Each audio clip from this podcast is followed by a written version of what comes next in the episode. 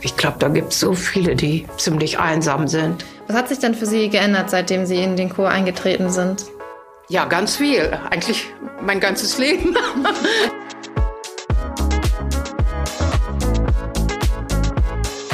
Das ist Schnack Land Fluss, der Generationen-Podcast. Ich bin Marit Schröder. In jeder Folge treffe ich eine Frau, die das Landleben schon deutlich länger kennt als ich. Dabei frage ich mich, was früher anders war als heute.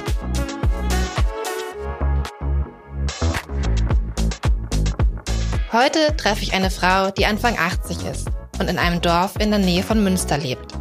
Ihren Namen möchte sie lieber für sich behalten, weil es heute um ein Thema geht, das auf dem Land sehr heikel sein kann. Wir sprechen darüber, wie es ist, neu in einem Dorf zu sein. Meine Gesprächspartnerin ist nach ihrer Hochzeit zu ihrem Mann auf einen Hof gezogen, der weit von ihrer Heimat entfernt war. Sie hat, im Gegensatz zu mir, die Erfahrung gemacht, dass es ganz schön schwierig sein kann, in einer Dorfgemeinschaft anzukommen. Im Gespräch ist sie nervös. Sie klopft immer mal wieder auf den Tisch und rührt in ihrer Kaffeetasse. Lasst euch davon bitte nicht beirren. Ja, wir sind hier auf einem Hof in der Nähe von Münster. Sie sind hier vor 60 Jahren hergezogen. Ja. Wie war es denn für Sie, hier anzukommen, auf dem Land? Ich habe äh, sieben Geschwister. Mhm. Und dann kam ich hier an, da waren hier nur meine Schwiegereltern und mein Mann. Oder war erstmal war es erstmal ganz schön leer für Sie wahrscheinlich, oder? Ja, genau. Nicht mehr so viel los. Kann ich mir vorstellen. Und dann war vor 60 Jahren ja auch noch, es gab kein Telefon. Der Weg war noch ziemlich schwieriger wie heute. Man hat immer für die 40 Kilometer eine Stunde gebraucht.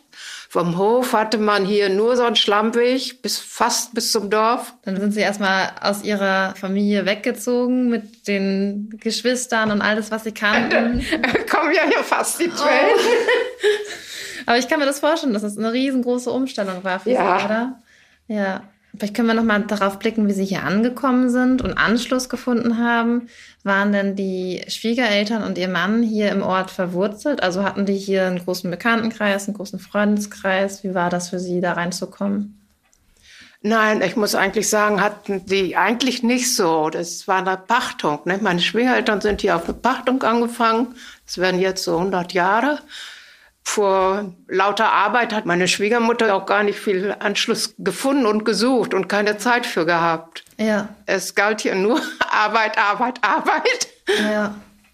Dann sind Sie in diesen Arbeitstrott auch erstmal mit rein. Genau. Ja. Kann man so richtig sagen. Ja.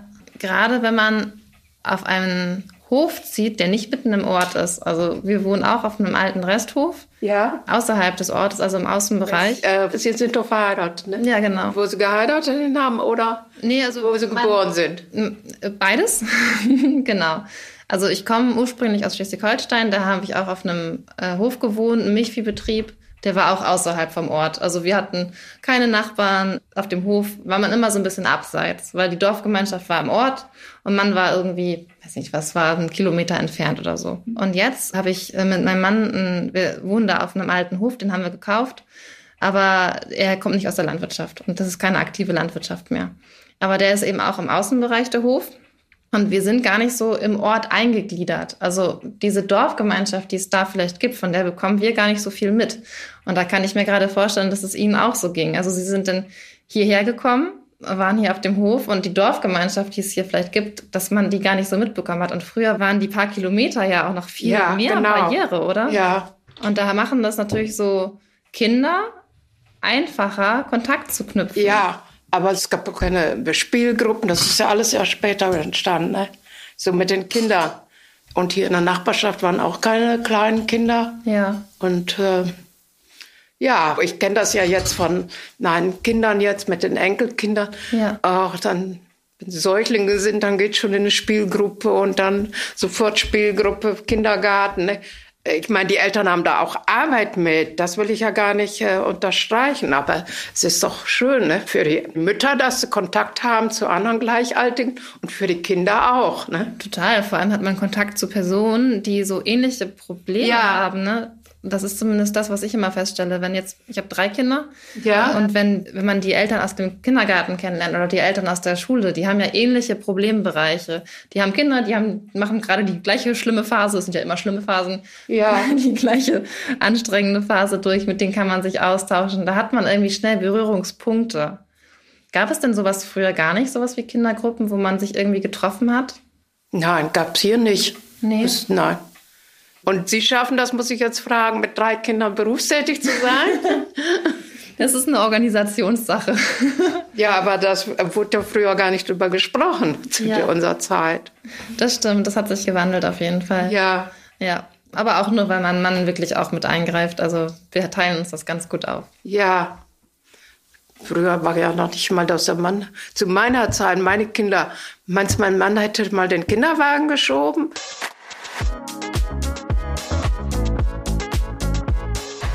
Hatten Sie dann überhaupt irgendwie Berührungspunkte zum Ort hier? Auf Ja, durch die? Kirche, ne? Durch die Kirche? Ja, weil wenn man da, ja, sonntags ging ich ja hier zur Kirche, aber da sprach ja noch auch keiner an, bist du hier neu oder so. Das tut mir richtig leid. Ich bin ja jetzt, bin ja jetzt ganz gut im Ort. Hätten Sie sich dann gewünscht, dass Sie jemand angesprochen hätte? Hat Ihnen das gefehlt? Also, dass mal Ja. jemand auf Sie zugekommen wäre und gesagt hat, hey, bist du neu hier? Ja, Aber das mit der Kirche finde ich spannend. Also, das war ja so ein fester Punkt, wo man einmal die Woche hingegangen ist. Ja. Und wo man so auch der Dorfgemeinschaft begegnet ist. Gingen denn Ja. alle aus dem Ort? War das für alle so ein, so ein Pflichttermin, sag ich mal? Ja, eigentlich Ja. noch zu der Zeit vor 60 Jahren, wenn man zur Kirche wurde, da saß, sah man ja noch ganze äh, Menschenscharen, die zu Ja. Fuß hingingen. Heute sieht man keinen Mensch. Außer Weihnachten. Und Kirche war denn sowas, wo Sie so zumindest die anderen Menschen mal gesehen haben? Ja, Was war so mit Vereinen oder mit Festen? ja, Schützenfest sind wir hingegangen. Ja. Sonst waren noch nicht viel Feste. Und die Landfrauen? War das für Sie eine Anlaufstelle? Die Landfrauen hier waren eigentlich schon ganz aktiv. Ich habe das auch alle mal recherchiert, weil ich mich da nachher so für interessiert habe. Auch in den ersten Jahren noch, als ich hier war. Aber die haben auch mich nicht als Jüngere angesprochen. Da ging auch meine Schwiegermutter dann hin. Ab und zu, da war Ausflug, Erntedank. Weiß ich nicht, so ein paar Treffen im Jahr. Und ja, da waren aber nicht mein Alter. Ne? Mit 23 geht man dann nicht zum Landfrauenverband und hat man auch die Zeit nicht für. Als wir nach Münster Sprakel ist das da gezogen sind, habe ich mir auch angeschaut, wie sieht es da mit den Landfrauen aus? Wäre das vielleicht was für mich? Und es gibt ja ganz oft so junge Landfrauen Ja, Gruppen mittlerweile. ja. Bei uns aber leider nicht. Das war nämlich genau, wie Sie sagten. Ich habe mich dann irgendwie noch ein bisschen zu jung gefühlt für die Landfrauen, aber eine Alternative gab es in dem, in dem Fall nicht. Wie ist das denn gekommen, dass Sie irgendwann doch so ein bisschen Kontakt zum Ort hatten? Wie haben Sie das geschafft? 72 ist hier ein Frauenchor gegründet worden. Es gab ja auch die KfD auch. K KfD? Können Sie einmal KfD bist du nicht. Katholische Frauengemeinschaft Deutschland, das hieß sonst Mütterverein. Okay, nee, wusste ich nicht. Ja, jedenfalls war ich da auf der KfD-Versammlung und dann ging eine Liste rund. Ja, wir wollen jetzt von der KfD einen Chor gründen. Da habe ich mich eingetragen. Ah ja. Das war eigentlich der größte Punkt, also die Änderung in meinem Leben. Wenn Sie so zurückblicken, das war der Punkt, wo sich das einmal. Ja, genau. Ja, na gut, dass Sie sich da eingetragen Ja, haben, würde ich sagen. Und dann hat es sich für Sie einfacher gestaltet anzukommen, weil Sie so einen Anlaufpunkt hatten, vielleicht auch ja, genau. Das war dann erstmal alle 14-tägig und nachher hat die Dirigentin gewechselt, dann war es jede Woche Ja. äh, einmal singen. Ne? Aber 14-tägig hat mich, hat mich da auch gereicht, weil die Kinder noch klein waren. Ne? Ja, das glaube ich. 8 Uhr fing das an und ich kam 7 Uhr aus dem Stall und war 8 Uhr im Dorf. Ja. Und da haben Sie dann ja vor allem Frauen kennengelernt, nehme ich mal an, oder? Ja, genau, da waren ja junge Frauen. Auch in Ihrem Alter. So, ja, genau. Mein Alter. Und sind Sie noch im Chor aktiv? Ja, der Chor hat sich dann irgendwann aufgelöst, weil sie alle alt werden. Und dann sind wir wieder angefangen, so ein Singekreis. Das ist dann jetzt erst vor fünf, sechs Jahren passiert. Ja. Und äh, da haben wir auch eine ganz nette junge Frau, die ist aber auch hier, wohnt hier noch gar nicht lange, äh, zugezogen. Und die äh, leitet den Chor ne, als Dirigentin. Was hat sich denn für Sie geändert, seitdem Sie in den Chor eingetreten sind? Ja, ganz viel. Eigentlich mein ganzes Leben. Erzählen Sie mal so ein bisschen, wie kann ich mir das vorstellen? Das war ja noch so schlimm. So, äh, da war, stand ich dann aber schon drüber. Oh, wie keine Bauernfrau da abends immer zum Chor gehen. So reden die Leute damals. Ja? Ja, das war. aber da stand ich dann schon ganz drüber. Wurde das nicht gut angesehen? Es herrschte noch das Bild von einer jungen Frau auf dem Hof, die hat zu arbeiten. Ah, okay. Ja. Und, und dass sie sich für ihre Interessen eingesetzt haben, wurde dann auch noch negativ gesehen. Ja, genau. Von wem? Ja, so von äh, den Älteren. So, äh, Von der Generation über ihn. ja, genau. Wie lange hat das denn gedauert, bis Sie den Schritt äh, dann in den Chor gewagt haben? Vom Ankommen hier bis zum Punkt, wo Sie gesagt haben, jetzt Das trage ich mich genau, ein. Ich weiß ja genau, wann der gegründet ist. 72 und 63 haben wir geheiratet. Ne? Also über zehn Jahre. Fast zehn Jahre, ne? Ja, genau. Ja.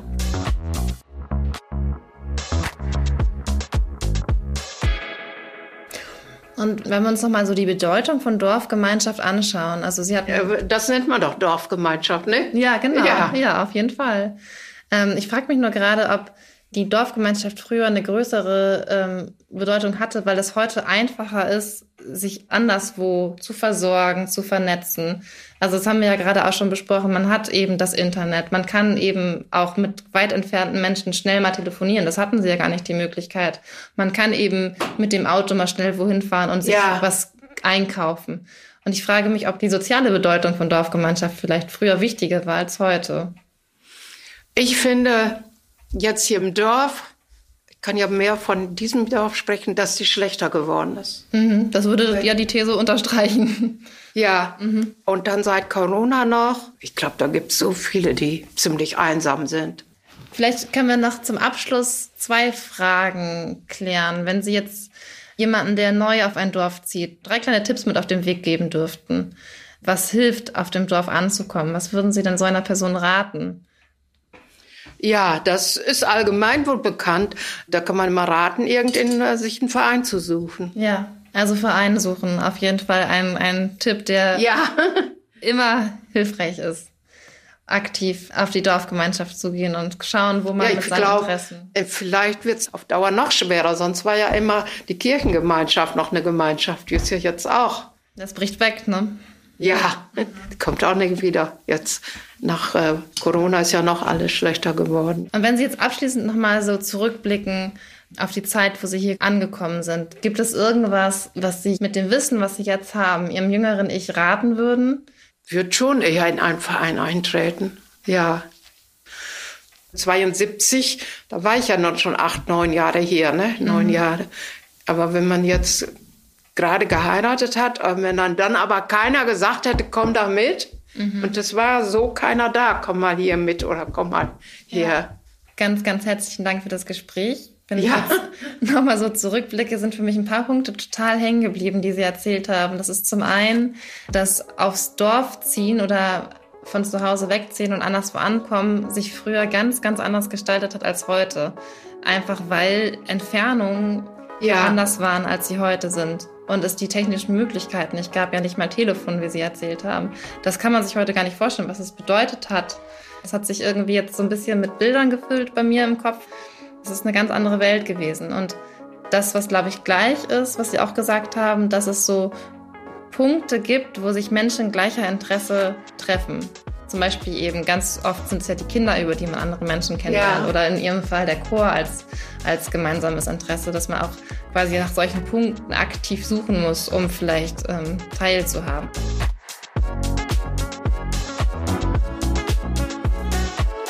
Das war Schnack Landfluss, ein Podcast vom Wochenblatt in Kooperation mit der Deutschen Journalistenschule. Redaktion Gina Lamella, Katja Gerland, Marvin Wenzel und Johannes Runge. Schnitt und Produktion Viktor Weresch. Ich bin Marit Schröder. Ich würde mich freuen, wenn ihr Schnack Landfluss an eure Freunde, Bekannte und Familie weiterempfehlt.